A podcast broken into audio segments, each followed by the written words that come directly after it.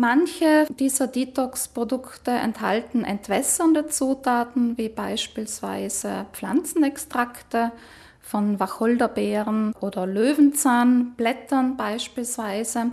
Andere setzen eher auf antioxidative Inhaltsstoffe, beispielsweise aus Kurkuma oder aus den Extrakten vom grünen Tee. Und wieder andere enthalten sogenannte Mikroalgen, beispielsweise Chlorella-Algen oder Spirulina-Algen.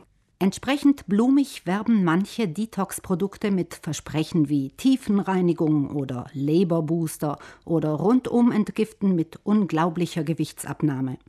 Die Realität kann damit nicht ganz Schritt halten. Tatsache ist, dass viele der behaupteten Wirkungen bezogen auf die einzelnen Produkte bislang nicht belegt werden konnten.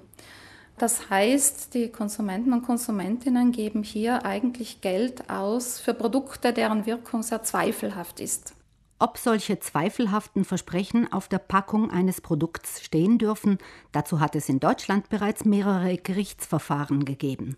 Grundsätzlich ist es nämlich so, dass in der EU auf Lebensmitteln keine gesundheitsbezogenen Angaben verwendet werden dürfen, es sei denn, es sind solche, die wirklich wissenschaftlich belegt sind und von der zuständigen europäischen Behörde sozusagen freigegeben wurden für die Verwendung auf Lebensmitteln. Gesundheitsbezogene Angaben sind also nur sehr eingeschränkt zulässig.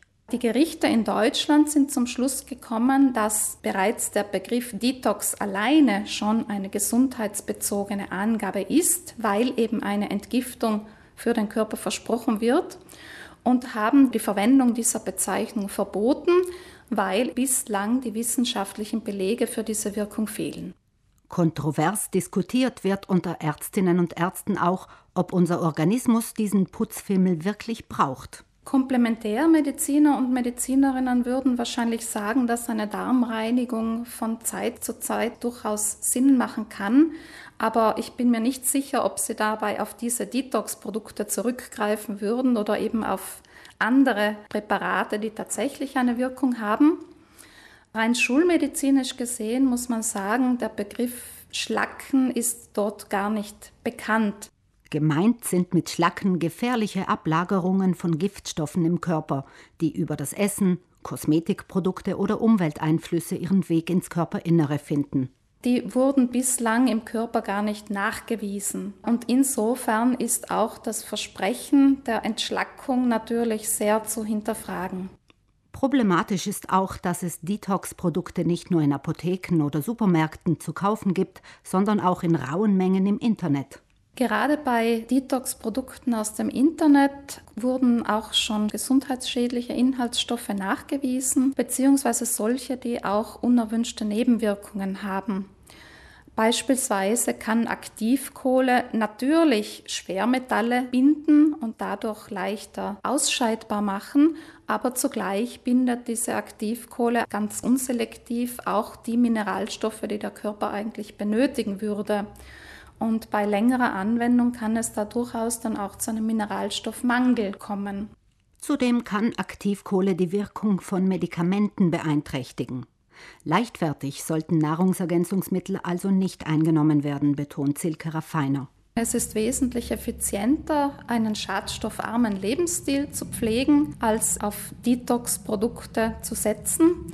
Das beginnt bei regelmäßiger Bewegung an der frischen Luft, Übergewicht sollte vermieden werden. Natürlich ist der Verzicht auf Alkohol und Tabakwaren empfehlenswert. Bis hin zur Ernährung empfohlen wird natürlich reichlich Obst und Gemüse zu essen, bevorzugt aus biologischem Anbau. Und natürlich ausreichend Wasser oder andere alkoholfreie Getränke zu sich zu nehmen.